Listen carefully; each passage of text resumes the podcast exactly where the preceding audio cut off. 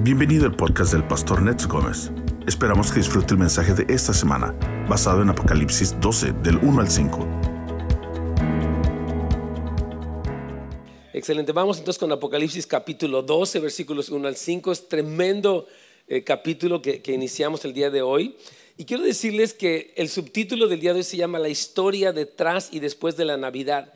Me encantó que Dios nos hizo coincidir sin planearlo mucho el que este pasaje de hoy describe lo que pasó detrás de la historia de Navidad y lo que va a ocurrir obviamente después de la historia de Navidad. Entonces es un pasaje muy poderoso. Ponga mucha atención porque Dios, Dios tiene algo para usted el día de hoy.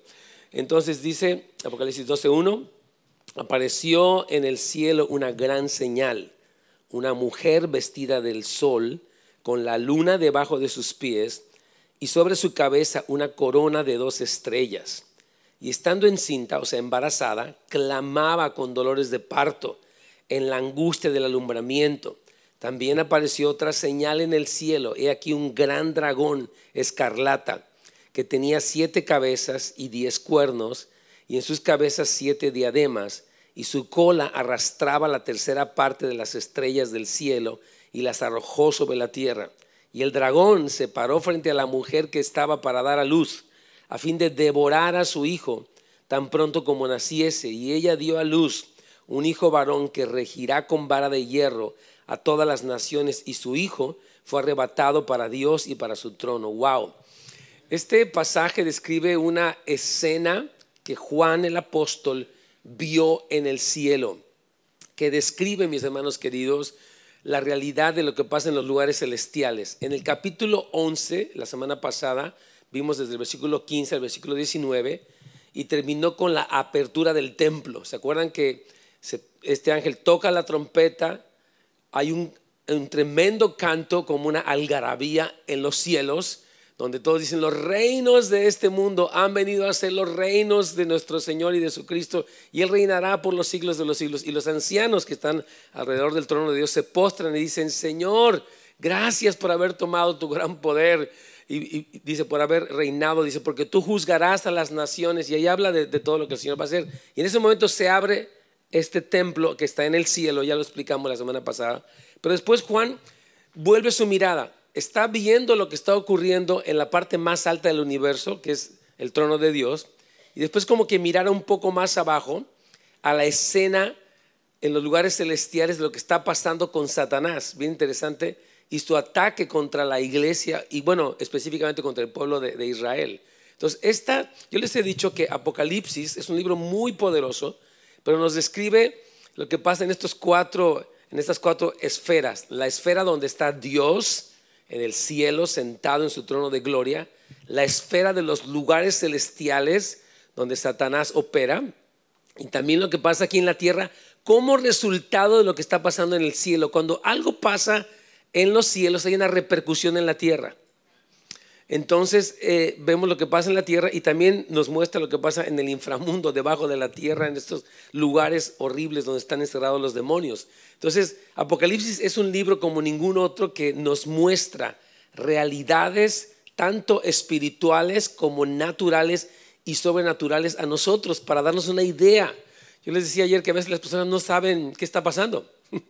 No saben qué pasa en su país, no saben qué pasa en su iglesia, no saben qué pasa en su comunidad, a veces no, saben qué pasa ni en su cuerpo, están enfermos y ni cuántas se han dado. Entonces, una vez está muy desconectado, digamos, de las realidades, pero Apocalipsis Dios nos lo dejó para revelar, quitar un velo y ver, número uno, a Jesucristo, porque Apocalipsis es la revelación de Jesucristo, y número dos, para mostrarnos qué pasa ¿Por qué pasan cosas en el mundo?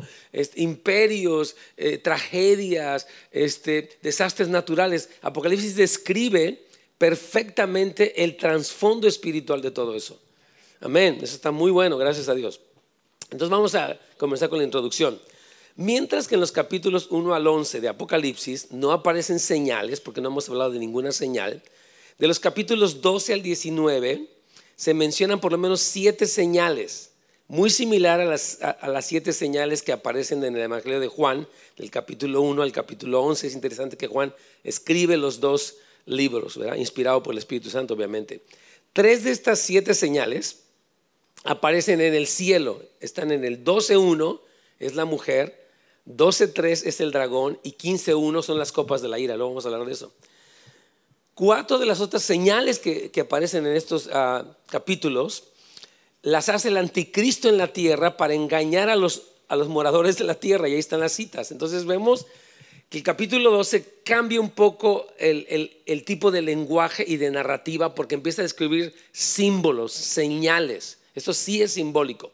Las otras cosas son literales, van, van, a ocurrir en la tierra, pero estas cosas son simbólicas, pero apuntan a, una realidad mucho más grande. Es como cuando usted va por el freeway, usted ve un letrero que dice, por ejemplo, calle de Tampa, digamos, si, viene aquí para la iglesia. Entonces, el letrero no es la calle Tampa, el letrero señala dónde está la calle Tampa. El letrero es una cosa pequeña, pero la calle es una cosa muy grande, corre por muchas millas. Entonces, así pasa con esta señal. Está apuntando a una realidad eh, este, física y espiritual, pero la señal en un sentido no es tan grande como la realidad misma, que es, algo obvio, ¿no? En el, capítulo 12 que estamos estudiando en este día, Dios le dio a Juan el conocimiento de las fuerzas y personas detrás del clímax de la hostilidad anti Dios para que pudiera entender los juicios de las copas de la ira que, contendrá el juicio de la séptima trompeta. Ya dijimos que la séptima trompeta, que es la que se tocó en el capítulo 11, versículo 15, desata siete copas de la ira, que son tremendas. Entonces, a Juan está, Dios le está mostrando a Juan las fuerzas y personas que van a ocurrir. Mire, muchas yo, yo quiero decirle algo. Muchas veces nosotros vemos cosas, pero a veces no estamos conscientes de la fuerte influencia espiritual que tienen. Por ejemplo, los gobiernos, personas, situaciones, legisladores. Hay fuerzas, no solamente políticas o sociales o económicas operando, pero hay fuerzas espirituales y demoníacas que están operando en esas cosas. Y, aquí se nos muestra cómo detrás de la gran tribulación que vamos a estudiarlo más profundamente, aunque ya hemos hablado de ella, hay fuerzas, hay demonios, está el mismo Satanás, está todo esto ocurriendo en los lugares celestiales y después eso afecta lo que pasa en la tierra. Gracias a Dios que nos da entendimiento, bendito sea su nombre. Entonces Dios nos revela la actividad, sigo en el párrafo B, de Satanás durante la gran tribulación para que podamos comprender mejor las razones y las fuerzas de los eventos de este periodo estratégico de la historia. Dios quiere que tú seas una persona entendida, que tú sepas quién eres, dónde estás, qué está pasando, qué va a pasar.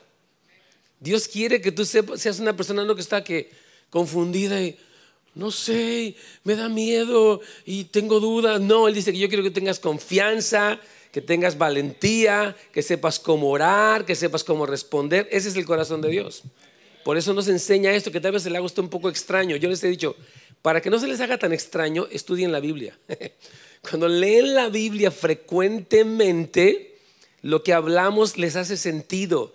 Usted puede, oh, ¿sabe qué? Leí otro pasaje que habla de lo mismo, leí Mateo que habla de esto, leí Isaías que habla de esto, leí, etcétera, los salmos. Entonces usted, yo le digo, entre más lea, más fácil, más accesible se le va a hacer, más familiar se le va a hacer todo lo que estamos hablando. Usted no lee nada de la Biblia, se va a quedar así como que. ¿Y cómo, de qué se trató? Fue en cero. No se quede así. Pida al Señor gracia y sabiduría. Amén. Párrafo C. El método de narración que comienza en este capítulo, capítulo 12 de Apocalipsis, difiere de cualquier cosa anterior porque se enfoca en las maniobras secretas que se encuentran detrás del conflicto visible que se escribirá bajo las siete copas de la ira, que la vamos a estudiar después. Empieza en el capítulo 15, en el 16 todavía peor. Contiene lo que sucede en los lugares celestiales. Esta lucha futura, todavía ya empezó ahorita, pero no, no ha llegado a su clímax, es simplemente el desarrollo del ataque de Satanás contra el plan de Dios que prepara el camino para que entre en el mundo todo lo que es anticristiano. Entonces hay un, hay un conflicto, mire, esto ya lo estamos viendo ahorita. Cada vez más, hermanos queridos, las naciones se alejan de la Biblia, de Dios, de la oración. Usted sabe que aquí en las, no sé si usted sepa, pero aquí en las escuelas de Estados Unidos se oraba había ese mandato de que se orara. Cuando sacaron la oración de las iglesias para que la gente no se ofendiera, este, o para qué sé yo, entonces empezó a entrar más la violencia, los embarazos no deseados, los conflictos, la flojera, la rebeldía, la anarquía, porque sacaron a Dios. Y si sacas a Dios de la ecuación se va a poner mal. Y la gente quiere sacar los diez mandamientos, las cruces. Es, un sistema anticristiano y específicamente anticristo que se mueve en las, en las naciones y eso va a tener su clima cuando aparezca el mero anticristo, lo que la Biblia llama la bestia. Hemos hablado ya de eso anteriormente. Entonces usted tiene que saber que, wow. Y esto, mire, Apocalipsis no es para que temamos, es para que confiemos. Es para que sepamos, pero tengamos fe y confianza en quién es Dios, cuál es su plan, cómo lo lleva a cabo. Amén. Gracias. Entonces vamos a, entrar al párrafo 2 romano, la hostilidad del dragón contra el hijo varón y la mujer. Eso va a ser todo el capítulo 12, básicamente. Vamos a ver el versículo 1. Juan vio una gran señal, es decir, algo que significa o representa, como les decía, algo más.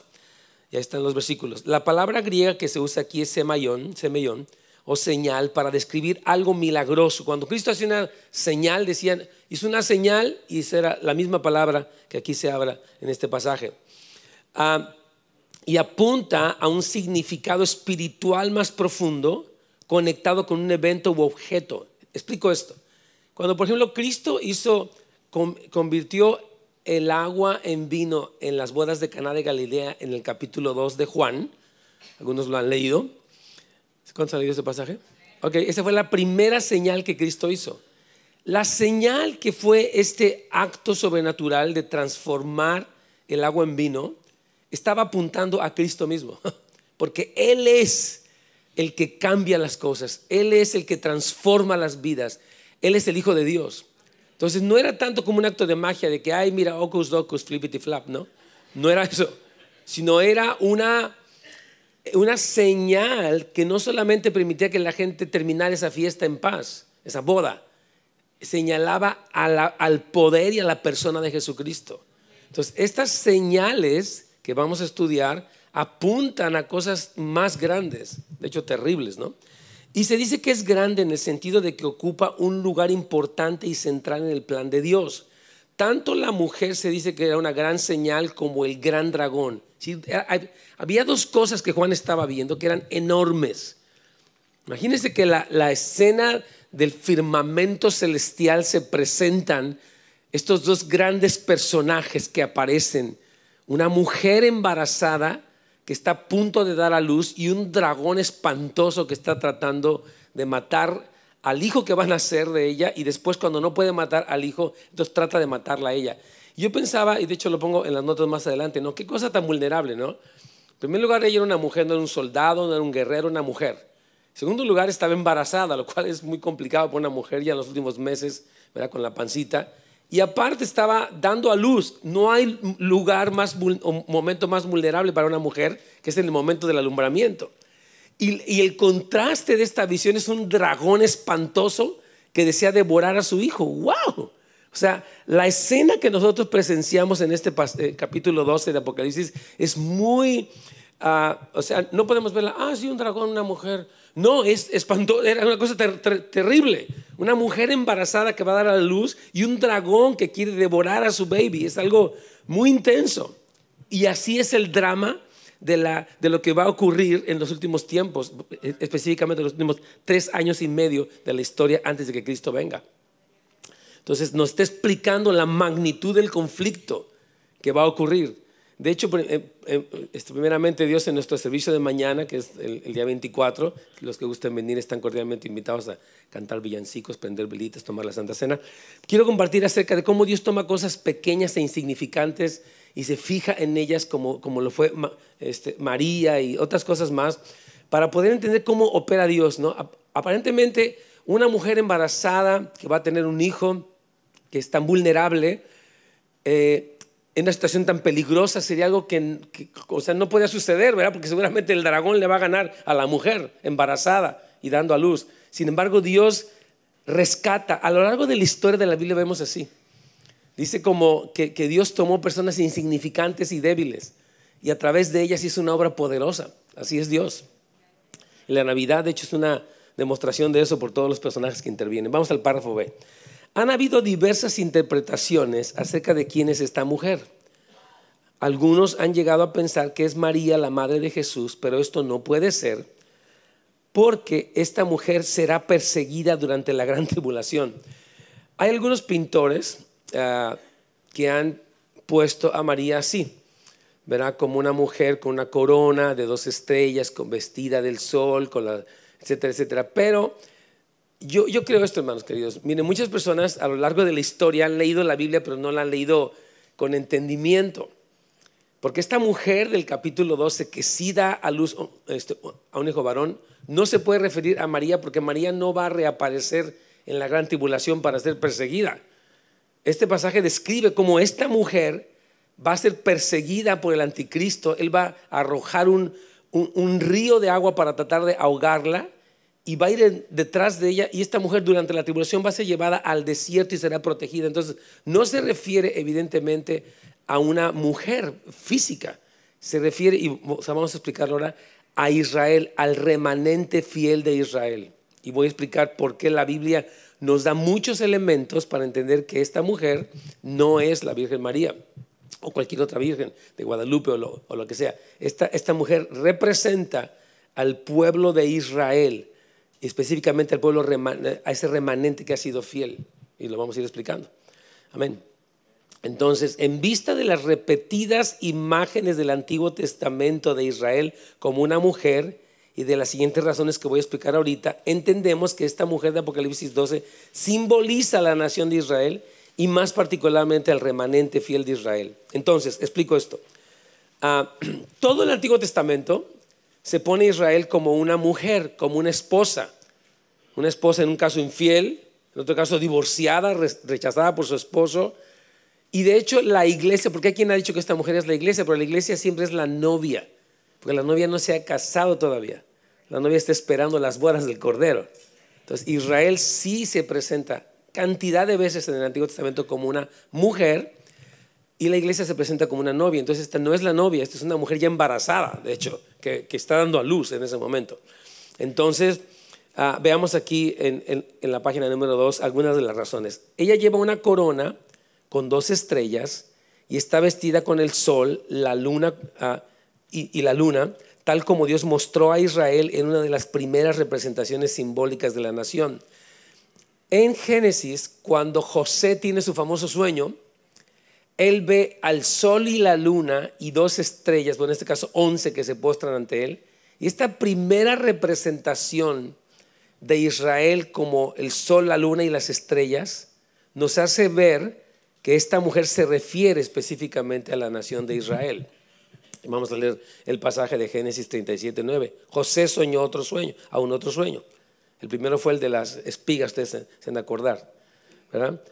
Y lo contó con sus hermanos ah, diciendo, he aquí he soñado otro sueño y he aquí que el sol y la luna y once estrellas se inclinaban a mí. El sol corresponde a Jacob, la luna a Raquel y las dos estrellas a los doce hijos de Israel. También hay muchas referencias figurativas de Israel como una mujer que está de dolores de parto en el Antiguo Testamento. Mire cómo dice Isaías 26, 17. Dice, como la mujer encinta, cuando se acerca el alumbramiento, gime y da gritos en sus dolores, así hemos sido delante de ti, oh Jehová. ¿Te entiende esto? Entonces es claramente que la mujer de Apocalipsis 12 se refiere a la nación de Israel. Y yo creo que particularmente al remanente. O sea, voy a explicar esto. A lo largo de la historia, desde Génesis, ha habido personas fieles. Por ejemplo, hubo personas infieles, reyes que se desviaron, pero Dios conservaba un linaje. Estaba David, estaba Ezequías. Por ejemplo, vemos cuando Cristo nace, estaba Simeón, un hombre fiel, estaba Ana. Había personas a lo largo de todo ese linaje, aunque hubo mucho ataque y desviaciones e infidelidad, Dios preservó ese linaje. Y ese linaje yo creo que se refiere a esta mujer que eventualmente da a luz a Cristo. Un linaje de personas que le creyeron a Dios, que siguieron adelante y que Dios los utilizó como un instrumento para que eventualmente naciera Cristo. Amén. Entonces, Ah, número tres, Israel eventualmente como nación dio a luz a Cristo tal como lo muestra este pasaje. En Apocalipsis 12, 5 dice, y ella, o sea, la nación de Israel, dio a luz un hijo varón que regirá con vara de hierro todas las naciones, bendito sea el Señor. Entonces, ahora vamos a ver qué pasa con, con esta mujer que ya vimos quién es. Versículo Apocalipsis 12, 2. Y estando encinta, clamaba con dolores de parto en la angustia del alumbramiento. En esta visión Juan vio que la mujer que estaba a punto de dar a luz gritaba durante los dolores del parto. Evidentemente esto representa el dolor espiritual nacional de Israel antes de la aparición de Jesucristo en su primera venida. Si ustedes estudian la historia de Israel antes de la venida de Cristo, había venido un silencio profético, había venido esta, este, la opresión romana, tremenda que estuvo oprimiendo a los judíos. Primero había sido el imperio babilónico, luego el imperio medo-persa, luego el imperio griego y luego el imperio romano. Entonces la, la nación había estado sufriendo tremendamente, esperando a un libertador. Y estaban como de dolores de parto, como que, Señor, ¿hasta cuándo vas a venir? Y Jesús aparece en medio de esa escena. Entonces, estos dolores de parto se refiere a todo el gemir nacional histórico de Israel antes de la venida de Cristo. Eh, vamos a Apocalipsis 12, 13, el siguiente versículo dice, también apareció otra señal en el cielo. Y aquí un gran dragón escarlata que tenía siete cabezas y diez cuernos y en sus cabezas siete diademas. Estas siete cabezas son siete imperios que hemos visto a lo largo de la historia de Israel. Usted si lo estudia, ha estado el imperio egipcio, etcétera. No voy a entrar ahorita en detalle, pero este dragón personificado a través de estos siete imperios se ha aparecido a lo largo de la historia de Israel. ¿Se acuerdan cuando perdón, cuando Amán, Amán quería matar a los judíos, quería acabar, Faraón quería terminar con ellos.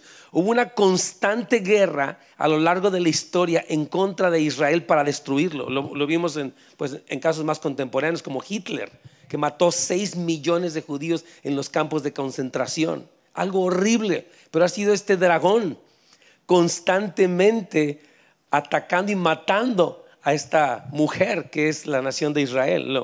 o sea, históricamente está súper comprobado.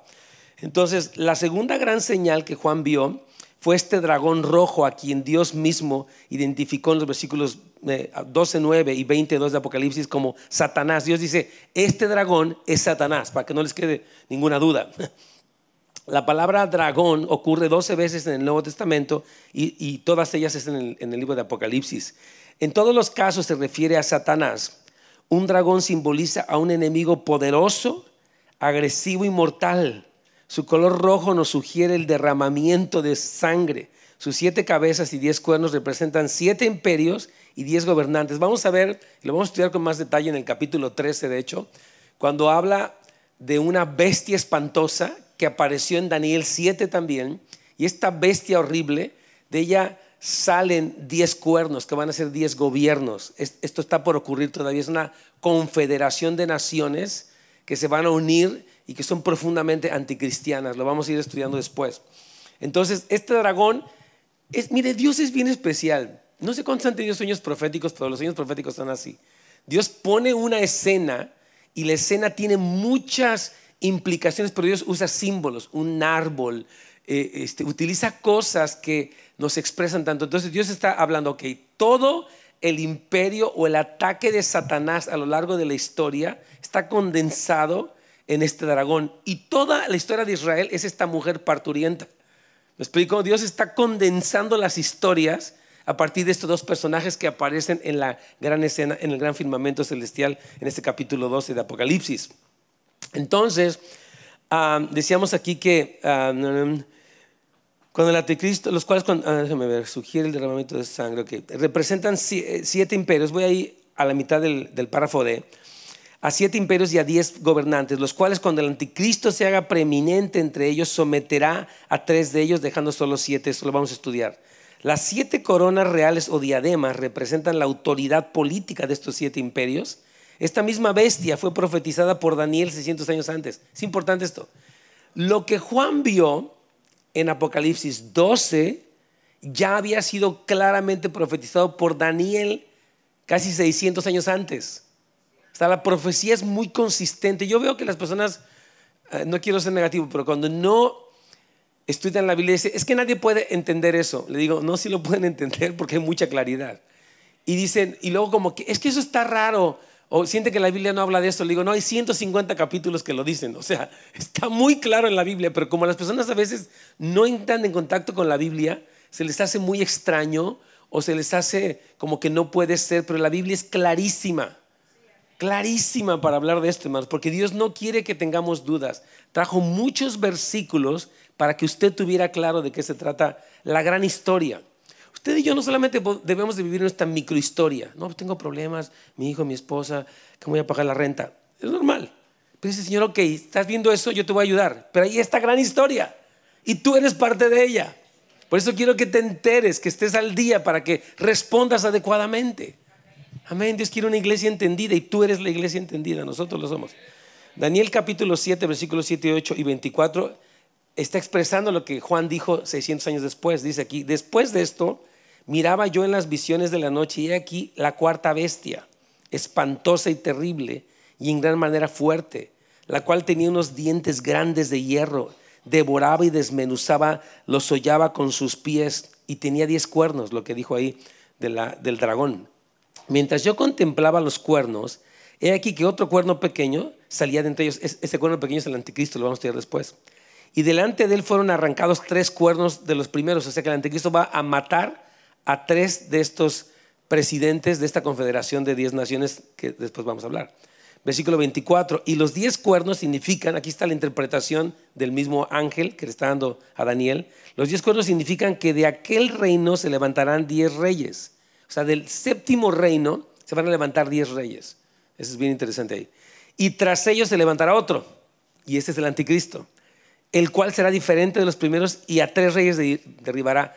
Daniel, el profeta, nos está explicando lo que va a pasar.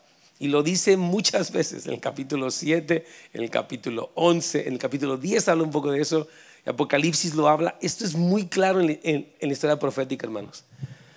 Amén. Es que mire, Dios quiere que tú y yo vivamos como, ah, de hecho, de hecho voy a hacer una serie eh, junto con Benji que se llama Viviendo a la luz de la eternidad. O sea, tú y yo tenemos que vivir a la luz de lo eterno. ¿Qué va a pasar después de que tú te vayas de aquí?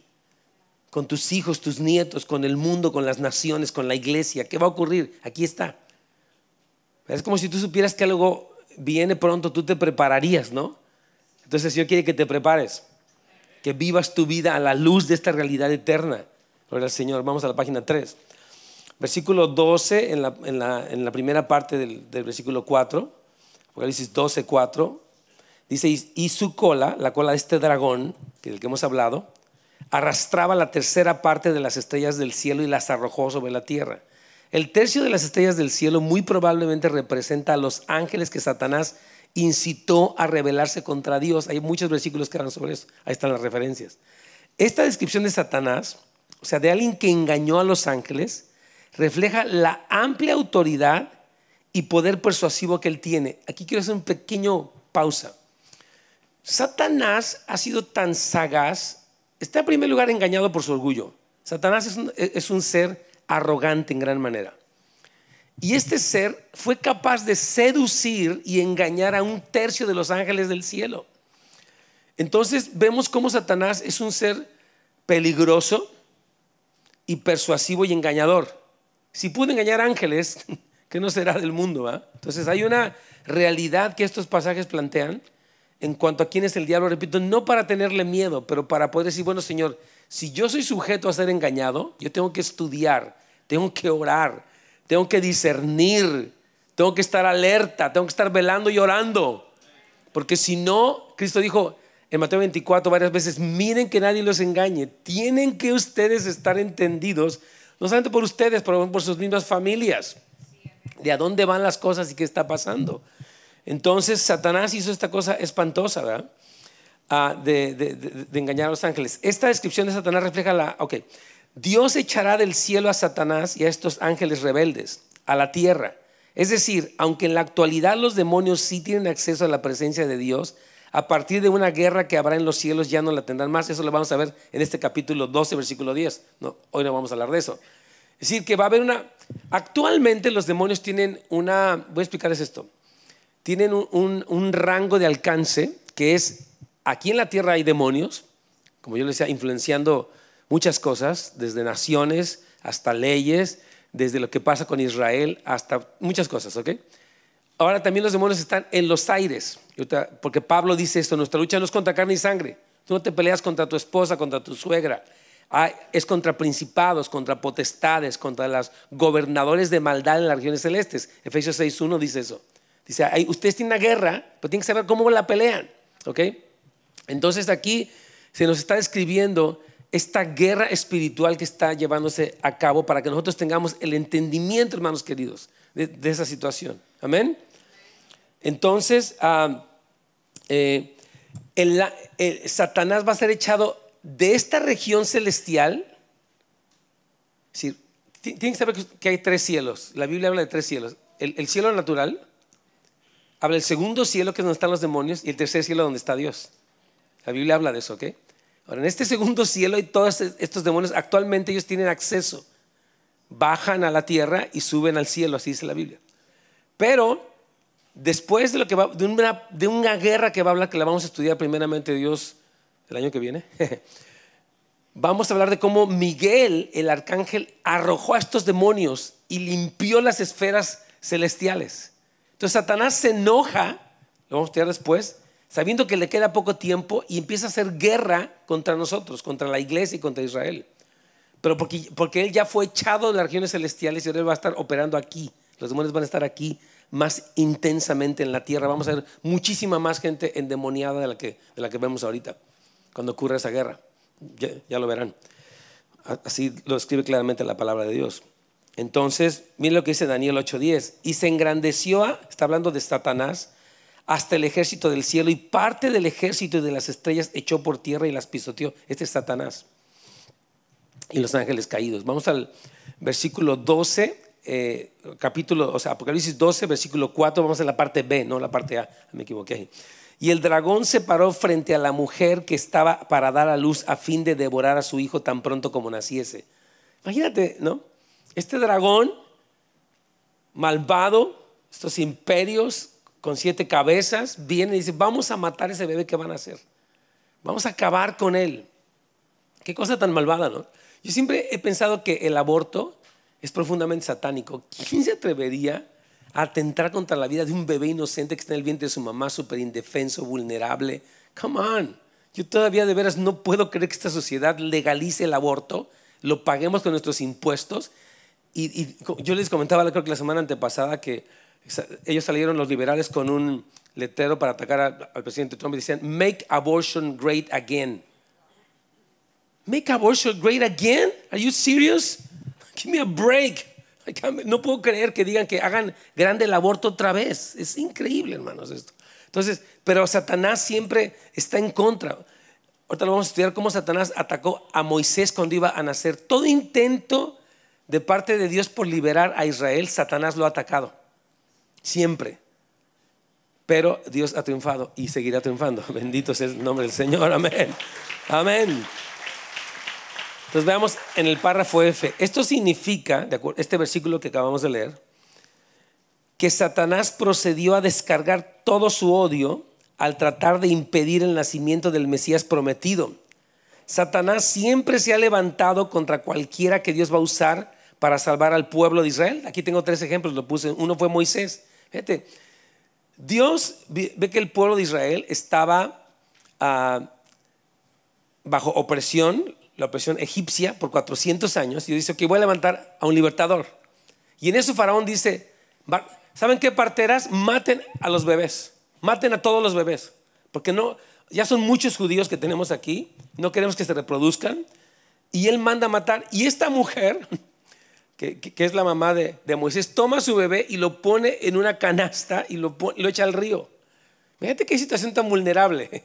Un bebito en un río, ahí en, el río Lino, no sé cuántos años para ese río, pero ahí hay cocodrilos. Entonces, si el bebé no se hundía, lo mataban los cocodrilos, y si los cocodrilos no lo mataban, lo encontraban en Egipto y lo destrozaba. Y esta situación tan vulnerable, casi como la mujer que está eh, este, para dar a luz, Dios rescata a Moisés y lo coloca como líder y a través de él saca a todo el pueblo de Israel. Así es Dios. Dios toma las cosas más insignificantes para hacer los actos de salvación más grandes. Tremendo eso. Otro caso fue David. David fue este tremendo líder, ah, libertador, ah, e, este hombre de Dios que llevó a Israel a un, a un nivel tremendo, pero también dice que Saúl le tiraba su lanza para matarlo y estuvo persiguiéndolo por meses, por años, de hecho, para matar a David. Ese es el mismo dragón que está tratando de matar ese linaje. Otro caso lo vimos en, el caso de, Joás también, que hubo una, una, violencia tremenda contra Israel y una mujer escondió a este bebé Joás que iba a ser un rey tremendo que Dios iba a usar. Satanás siempre se ha, se ha estorbado. Ahora, esto va a llegar al clima, al, al fin de la era. Satanás se levanta horriblemente el anticristo y entonces cuando Cristo va a regresar a la tierra, Satanás trata de matar a los judíos a través de la gran tribulación, porque Cristo no va a regresar a Israel hasta que ellos no digan bendito el que viene en el nombre del Señor. Satanás dice, ok, si yo los mato a todos, no van a decir bendito el que viene y él no va a venir. Pero, pero Satanás está equivocado y está engañado por su orgullo. Porque Jesús va a venir y va a triunfar. Y él va a preservar a la nación de Israel. Amén, gloria al Señor. Gloria a Cristo Jesús. Entonces repito aquí, todavía más contra Jesús mismo. Entonces aquí, aquí viene el punto de la Navidad. Voy a conectar lo que estamos hablando con la Navidad. Estamos justo en esta época. Entonces, el nacimiento al que se hace referencia en este versículo, Apocalipsis 12:4, es evidentemente el de Jesucristo en su primer advenimiento. Cuando escuchamos la historia de la Navidad, todo parece muy inocente y no se nota a primera vista la guerra espiritual que está detrás de ella, de esa historia, y el gran plan del que es una parte esencial, pero este pasaje sí nos permite ver más allá.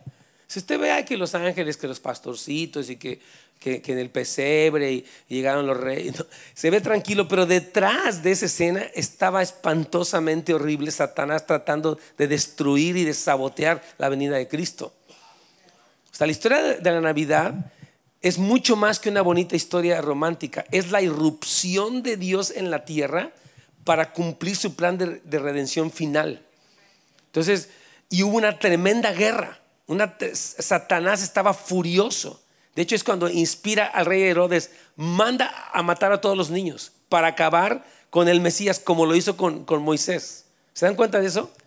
Así es Satanás y siempre ha sido así. Dice la Biblia que él vino para hurtar, matar y destruir, pero Cristo vino a darnos vida y vida en abundancia. Men, mira, vamos a ver un poquito la historia de la Navidad aquí, el tiempo que nos queda. Mateo 2, versículo 13 y versículo 16 dice, después que partieron ellos, o sea, los reyes magos, He aquí un ángel del Señor se apareció en sueños a José y le dijo, levántate y toma al niño y a su madre y huye a Egipto y permanece allí, allá hasta que yo te diga, porque acontecerá que Herodes buscará al niño para arrullarlo, no para matarlo. Oh, no. El diablo inspiró a este rey malvado para matar a Cristo. De veras, yo creo que él ni siquiera sabía lo que estaba haciendo. Bueno, era un hombre paranoico que sentía celoso por un bebé, imagínate cosa más tonta. Pero él manda a matarlo y fíjese lo que dice aquí en el versículo 16. Herodes entonces, cuando se vio burlado por los magos, se enojó mucho y mandó matar a todos los niños menores de dos años que había en Belén y en todos sus alrededores conforme al tiempo que había inquirido de los magos. Qué cosa tan terrible.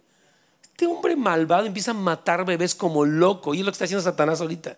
Ustedes saben que hay 60 millones de bebés legalmente abortados en los Estados Unidos de Norteamérica desde que se legalizó el aborto. Esto es algo inaudito, hermanos. No lo puedo creer.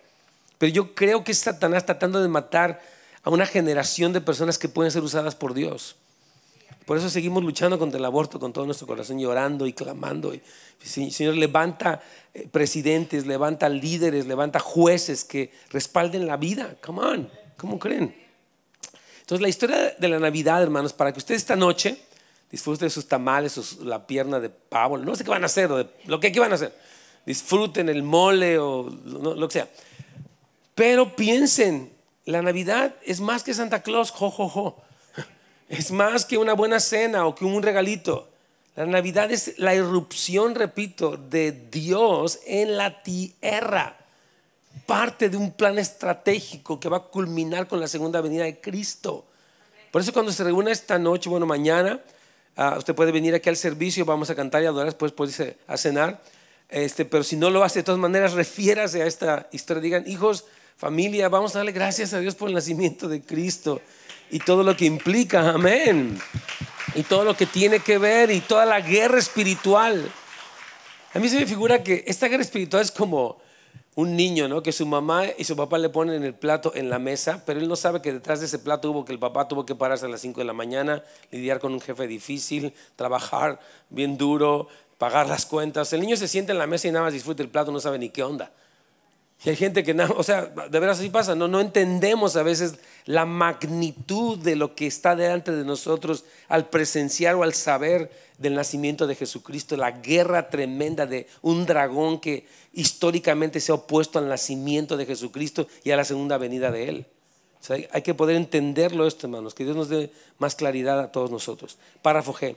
Todas las actividades satánicas se llevan a cabo bajo el doble motivo de la ambición de gobernar y ser adorados y el odio hacia aquel a quien Dios ha escogido para tomar el reino que Satanás ha tratado o ha querido usurpar. Satanás odia, él quiere colocarse en ese lugar y él odia a Cristo, por eso se, se levanta como un anticristo, porque él quiere tomar ese lugar, él tiene envidia, tiene celos, él tiene un deseo de ser adorado.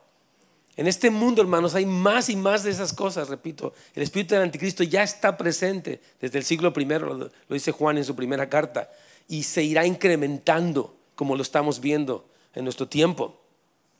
Un ejemplo, hermanos, del conflicto espiritual que se vive en los lugares celestiales y que da lugar a lo que pasa en el mundo natural fue lo que sucedió en la transición del imperio medo-persa al imperio griego. Esto me encanta mencionarlo. Miren, voy a explicarles. La Biblia nos cuenta que hubo primero ah, estuvo el imperio babilónico, esto fue como el año 600 y tantos antes de Cristo. Después hubo una transición, y de hecho esas son las bestias de Daniel 7, un día léalo. En esta transición se pasó de un imperio medo-persa, que era la conjunción de los medos y de los persas, que, es la segunda bestia, es un oso que aparece en el capítulo 7 de Daniel, lo puede leer. Y después eso transicionó al imperio griego, que es representado por un tigre que tiene alas en el capítulo 7 de Daniel. Pero esta transición se ve muy fácil así. Usted dice, ah, pues un rey de, de pero no, hubo un tremendo conflicto espiritual entre ángeles y demonios para la transición de, un reinado a otro, de un imperio a otro. Ahora imagínense qué va a pasar cuando se transicione del imperio del anticristo, el hombre más malvado de toda la historia, la conjunción de todos estos reinos al reino de Cristo. Por eso lo que, lo que eso este, amerita son las siete copas de la ira, que es un juicio de Dios para detener el mal y establecer su reino aquí en la tierra para siempre. Amén. Entonces, aquí le digo esto, ¿no? Si este tipo de conflicto, la transición de dos imperios paganos, de los dos imperios malignos, fue difícil, o hubo todo esto, ¿cuánto más no será el conflicto cuando Jesús venga a acabar definitivamente con el mal? Mire, vamos a leer Daniel 10, 13 y 10 y 20. Mas el príncipe del reino de Persia, está, hablando el arcángel Gabriel, dice, se me opuso durante 21 días. Daniel está orando y de repente llega un ángel. Hasta los 21 días de su ayuno, que es lo que vamos a hacer ahora para principio de año. Eh, Daniel está orando y de repente llega un ángel, dice que llegó volando rápido. ya viene. ¿Qué pasó? Le dice, te quiero decir que vengo de una guerra espantosa que hay. Es más, estuvo tan fuerte, dice Gabriel, que fue el que le anunció a María, por cierto, Dice que tuvo que ayudarme Miguel, que es el que va a pelear en el capítulo 12, versículo 10 de Apocalipsis. Ya. estos ángeles son increíbles, son padrísimos. No son este, mayores ni mejores que Cristo, pero están muy padres. Entonces, ellos dos, dice, eh, dice yo ahorita me vine, tuve una bronca, un pleito, una guerra contra el príncipe de, de Persia y me ayudó Gabriel, perdón, Miguel, y pude llegar para darte esta respuesta porque estuvo horrible. Ahora que usted que ya me voy porque viene viene este demonio de Grecia, que era el siguiente imperio. Fíjese, vamos a leerlo. Dice, mas el príncipe del reino de Persia se me opuso durante 21 días, pero he aquí Miguel, uno de los príncipes principales, de los principales príncipes, vino para ayudarme y quedé allí con los reyes de Persia. Versículo 20 de Daniel 10. Pues ahora tengo que volver para pelear contra el príncipe de Persia y al terminar con él, el príncipe de Grecia vendrá. What? O sea, imagínense que ahorita, si lo podemos traducir al mundo actual, hay un príncipe sobre Estados Unidos, un príncipe sobre Rusia y sobre estas potencias, sobre China, y hay un conflicto. Nosotros no vemos nada, nosotros pues vamos a la calle y hacemos lo que hacemos y vemos las noticias de vez en cuando y, oh, pues están peleando. Pero no sabemos todo lo que está pasando detrás del escenario. Entonces, esta guerra que, o sea, que sucedió en la transición de dos imperios va a ser mucho más intensa en la transición, repito, del imperio del anticristo y cuando regrese Cristo.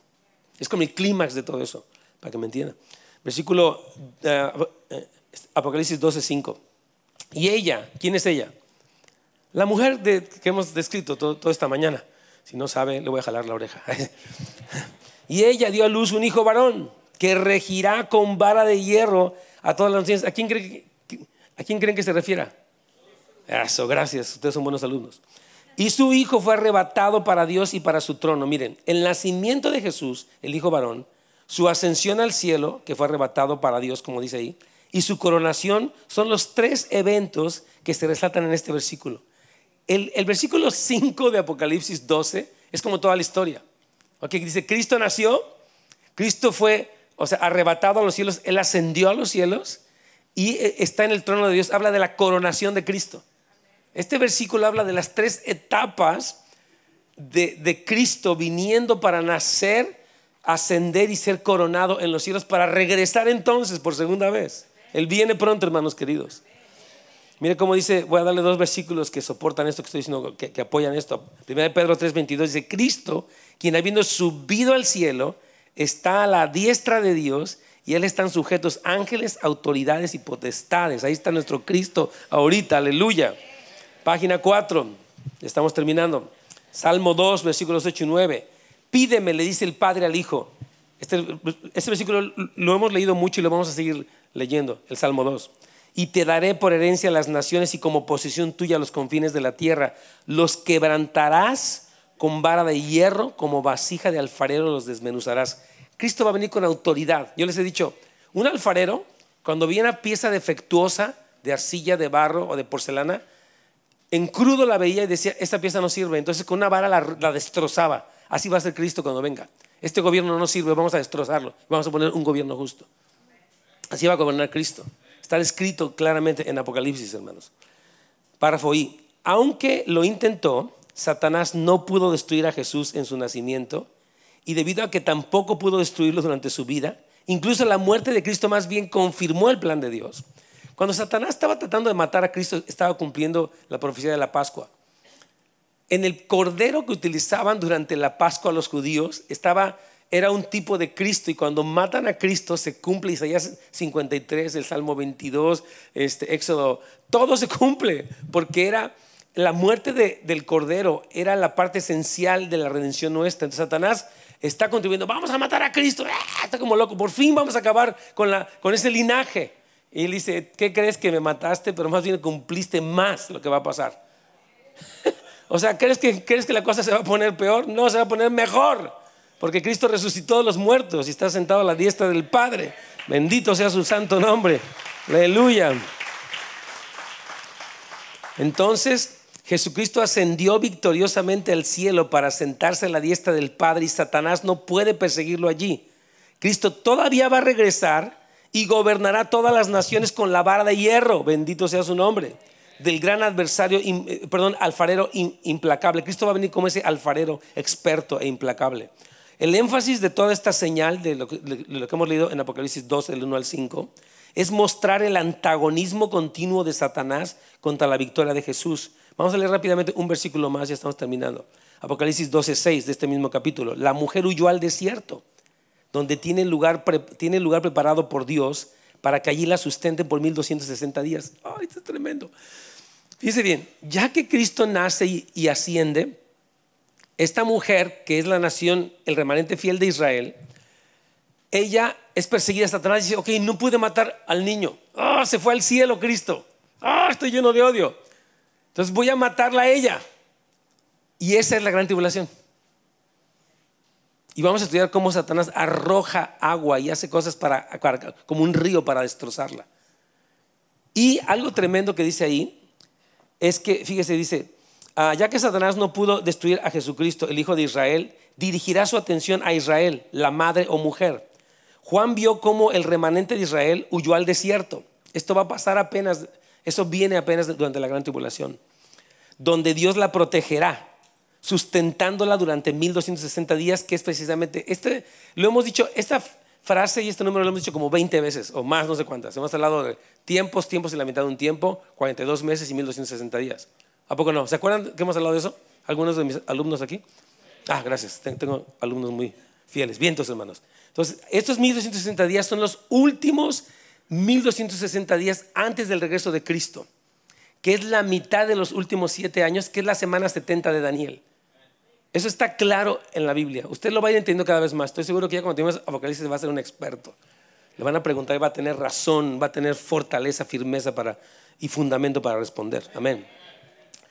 Entonces, a lo largo de las escrituras, a, menudo, estoy en el párrafo K, un lugar, eh, perdón, el desierto a menudo representa un lugar de desolación, disciplina y pruebas, pero también de seguridad. Cuando dice para que allí, en el desierto, la sustenten, sugiere que tal vez gentiles creyentes y definitivamente los ángeles cuidarán a los judíos durante este periodo. Y eso es lo que dice Mateo 25. Ah, Mateo 25 que viene después de Mateo 24, obviamente. Ni modo que viene después de Mateo. ¿Qué va? Mateo 25 describe qué va a pasar después de que Cristo regresa. Dice, entonces el reino de los cielos será semejante y da la parábola de las vírgenes, luego da la parábola de los mayordomos y después no da una parábola, da una historia Dice, Jesús cuando venga va a reunir a las naciones y va a decir esto. Yo tuve hambre y tú me diste de comer. Dice, Señor, ¿cuándo? Dice, cuando recibiste un judío perseguido por el anticristo y arriesgaste tu vida para salvarlo, a mí me lo hiciste. Entra en el gozo de tu Señor.